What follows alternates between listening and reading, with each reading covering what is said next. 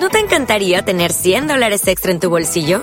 Haz que un experto bilingüe de TurboTax declare tus impuestos para el 31 de marzo y obtén 100 dólares de vuelta al instante.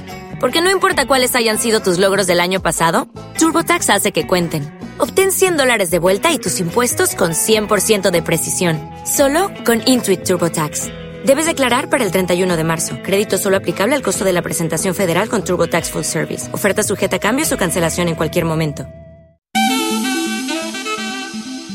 Nuestra trompeta marketera llega todos los jueves puntual a la cita con Fran Torreblanca, nuestro experto en marketing, que nos eh, apasiona. Desde luego hay que seguirle, hay que seguirle en su blog, hay que seguir todas las enseñanzas. Ahora está muy metido en el Principito, que nos está encantando, pero eh, estábamos hablándolo ahora, Fran y yo. Fran, buenos días. Buenos días, Mónica. Eh, Fran es eh, nuestro experto en marketing, que ahora habla de marketing desde la óptica de un Principito que cambia conforme uno lo va leyendo a lo largo de la vida. Cien mil veces te lo habrás leído. Pues muchísimas, muchísimas y, como hablábamos antes, cada, cada vez que lo leo, pues la interpretación es totalmente diferente. Es un libro mágico, sin duda. Está vivo. Te lo dan de muy pequeñito y te lo pueden dar a los 90 años y cambia la percepción totalmente de totalmente. él. Es una maravilla de, de libro que sigues descubriendo sigo descubriendo y seguiré hasta que pueda descubriendo porque está vivo y en función de las experiencias vitales que vas teniendo pues va cambiando la óptica. Os aconsejo que entréis en el blog y sigáis los posts que va colgando Fran Torreblanca que son muy interesantes sobre este libro aplicado al marketing, es una maravilla. Eh, lo podéis leer en su, en su eh, blog eh, de Fran Torreblanca. Bueno, pues vamos a hablar hoy, fíjate por dónde nos ponemos guapos y elegantes, porque hablamos del marketing de lujo. Me tienes que definir esto. Sí, bueno, pues hay unos productos a los que yo creo que todo el mundo en alguna ocasión aspira, ¿no? Le llamamos aspiracionales, que, también llamamos eh, productos de lujo, ¿no? Es decir, productos que mm, la mayoría de, las veces son muy inaccesibles en cuanto a precio y en cuanto a otras variables que son las que, las que queremos comentar ahora. Bueno, pues tenemos una especie de decálogo, vamos a ver hasta dónde nos da tiempo a, contaros. Empezamos por la, la, afirmación de que la exclusividad es innegociable. Sí, porque en el marketing del lujo, pues como hemos dicho antes, lo accesible pues tiene, digamos, poca cabida. El, precisamente el, lujo y ese, esa justificación de un precio elevado, pues hace que ese producto pues tenga la exclusividad. Sin, sin esa exclusividad, el público objetivo del lujo, ¿no? el que puede permitirse comprar esos productos de lujo o unos servicios de lujo, pues no sería lo mismo, ¿no? Eh, podemos aplicar muchas de las enseñanzas que nos ha hecho Fran a lo largo de estos programas, como aquellos océanos azules. La unicidad ayuda muchísimo a alcanzar este estatus, ¿no? Sí, estatus, que es esa palabra ¿no? que muchas veces usamos también relacionada con el lujo y aspectos como pues el restaurante más caro del mundo, pues te están diciendo esa exclusividad innegociable de antes, esa unicidad, ¿no? Si es el más caro del mundo es que es único, imagínate lo que vale y todo esto pues va, va, va haciendo eh, eh, muy, muy, muy exclusivo ese tipo de producto y justificando el lujo. Se, es verdad que se utilizan mucho esas, esas frases como el más lujo, el más caro del mundo, el más que parecen negativas a priori, pero para la gente con ese estatus son muy atractivas. Totalmente. Ya hablamos en un programa de segmentación, pues no es ni más ni menos que eso. Justamente. Ir por el público. La comunicación no es el, eh, como el, con el no target, es vital. Cuéntanos, explícanos un poquito esto. Sí, esto es muy interesante porque, bueno, cuando decimos target nos referimos al público objetivo, en este caso un público pues que tiene recursos para pagar un producto de lujo. Pero es muy interesante que eh, incluso la comunicación hacia los clientes que nunca o casi nunca van a poder comprar ese, ese producto, la hagamos. Es decir, que comuniquemos que este producto es inaccesible para los que no son clientes de lujo. Otra cosa que parece negativa, pero... Claro, es como invertir la, la comunicación y en lugar de dirigirte al, al, cliente de lujo, que ya sabe que puede adquirirlo o acceder a ese producto, pues comunicar con los que no. ¿Para qué? Para segmentar todavía más y para posicionar todavía mejor esa marca de lujo. Y que pues esa gente que eh, desgraciadamente no puede aspirar a esos productos, pues sienta que algún día le, encantaría, ¿no? Y, aspira a ellos. Es como una meta. Tiene mucho que ver con el siguiente punto, la vinculación emocional extrema. Eh, Total. Eh, cuanto más mm, difícil, más pecado, más, más prohibido. Sí, es, esto, ¿no? El lujo es, es pura emoción, ¿no? es, lo que precisamente justifica un estatus, más que la parte funcional, es esa parte emocional de, de aspirar algún día a, conseguir uno de estos productos. Eh, es verdad que los ricos tienen el ego muy subido, evidentemente pueden y se lo pueden permitir, lo escaso sobredimensiona y el deseo, eh, el sobredimensiona el deseo y, el, eh, y dispara ese ego fabuloso que tienen, ¿no? Claro, es decir, yo puedo permitir, bueno, yo en realidad no, pero imagínate que somos uno, uno muy ricos, ¿no? Y decimos, yo puedo permitirme esto y, y claro, es lógico, somos así los humanos, que a nivel emocional, pues ese ego se dispare, ¿no? Y sobre todo con los que son semejantes a, a, él, ¿no? Es decir, eh, a un rico seguramente le gustará comunicar a otros ricos que ha conseguido o ha alcanzado pues ese estatus, ese cierto producto y sobre todo cuanto más exclusivo mejor, porque dentro de un segmento de ricos también hay una competitividad en cuanto a qué tipo de producto diferente o exclusivo o escaso consigue uno que otro, a pesar de tener también los recursos, no puede conseguir. Muy interesante. Sí.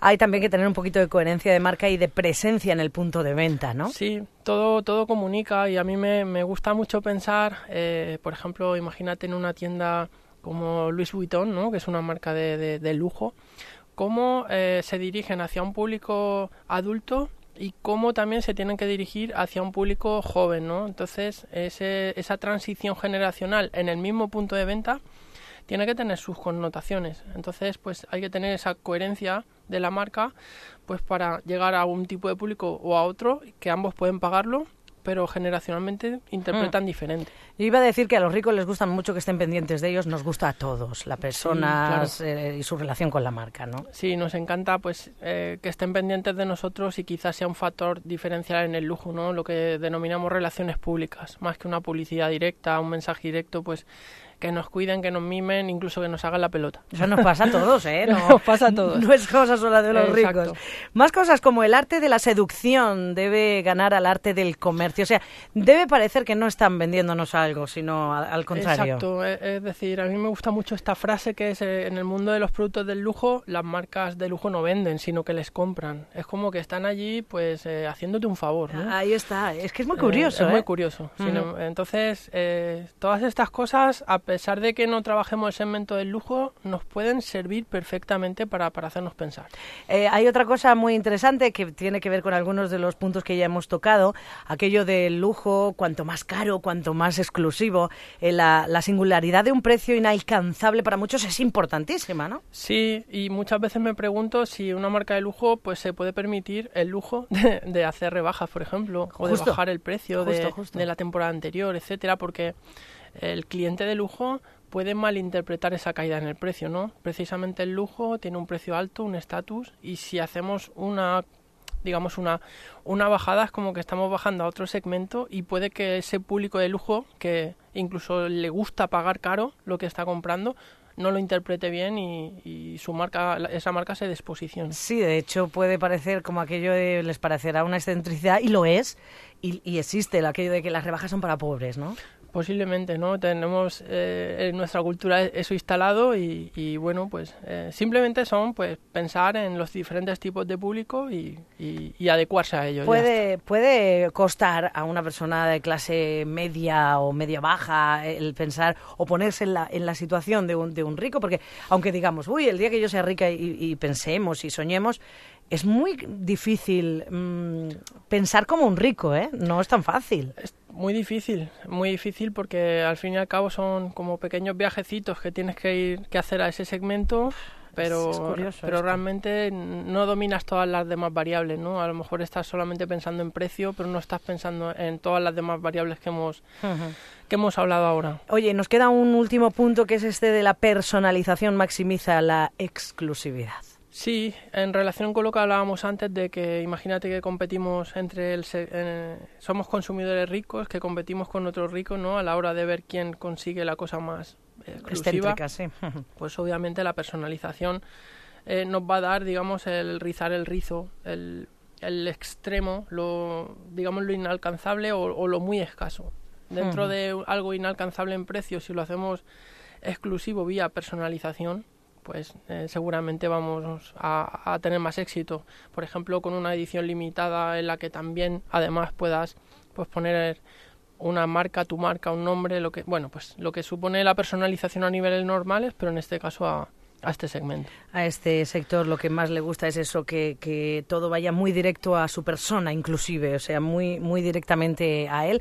Lo que está claro, no lo sé, tú me lo dirás, es que hacer una campaña de marketing para una empresa de lujo, para una marca de lujo, no tiene que ser tan, tan fácil como parece, ¿no? Para nada, yo creo que es tremendamente difícil porque también el cliente de lujo está muy acostumbrado a casi todo. Entonces, la exigencia es máxima. Así que, ¿qué decirte? Que me voy a las rebajas porque yo soy pobre y, voy a ver qué encuentro por ahí. Pues yo estoy esperando que las rebajas casi terminan porque es cuando encuentras cosas mucho más baratas. Pues Fran, es una pasada esto del lujo que también tenemos que conocerlo, evidentemente. ¿Quién sabe? Algún día seremos ricos. Y Seguro que sí. Pues eh, este es el programa de hoy, el marketing de lujo. Y Fran, pues recordamos ese mail para que pueda la gente hacerte propuestas. Vale, lo he hecho más fácil y ah, he creado uno eh, con el mismo dominio que el blog. Y así, fran arroba franciscotorreblanca.es. Pues mira, fran arroba franciscotorreblanca.es, eso ya nos lo vamos a quedar aquí en la mente para que le propongáis eh, diferentes temas, lo que queráis. Podemos emplear el marketing en todos los aspectos de la vida. El próximo jueves más, gracias Fran. Gracias a ti. Oh, oh, oh, You need parts? O'Reilly Auto Parts has parts. Need them fast? We've got fast. No matter what you need, we have thousands of professional parts people doing their part to make sure you have it. Product availability. Just one part that makes O'Reilly stand apart. The professional parts people. Oh, oh, oh, O'Reilly.